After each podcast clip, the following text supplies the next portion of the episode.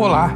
A Rádio Erge está sintonizada em você para mais uma edição do programa Gestão.com, um projeto do Observatório de Condutas Éticas, Transparência e Governança.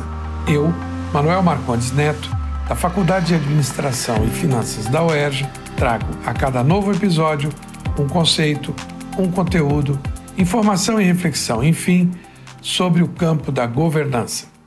E hoje nós vamos explicar o termo muito utilizado aí na, no jornalismo de negócios, business to business, ou ah, abreviadamente B2B, representado pelo, pela letra B, número 2, e a letra B repetida. É, nada mais é, se trata do que as operações em atacado, ou seja, é, de negócio para negócio.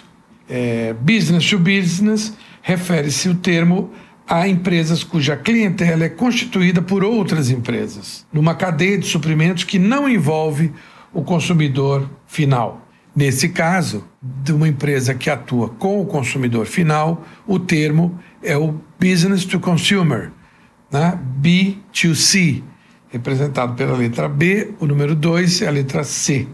A exemplo do que acontece com os fornecedores de commodities, aço, café, carne, petróleo ou soja. Esses são os grandes players de negócio para negócio. Nesse processo não está envolvida uma comunicação de massa, embora atualmente a presença de alguns insumos no produto final venha sendo condição para que o consumidor faça a sua opção.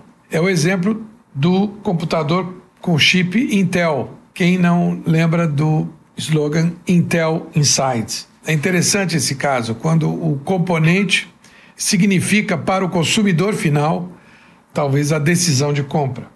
Um outro exemplo é o sistema ABS de freios, que é um, um produto de marca da Bosch e que faz diferença na hora da compra de um automóvel de qualquer marca. É, um último exemplo que se pode mencionar é o da Lycra.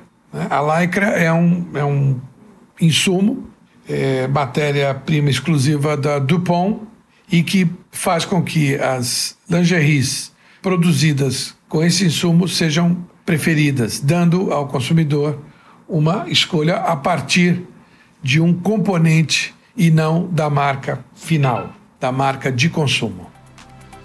É isso por hoje. Até o próximo programa. Tchau.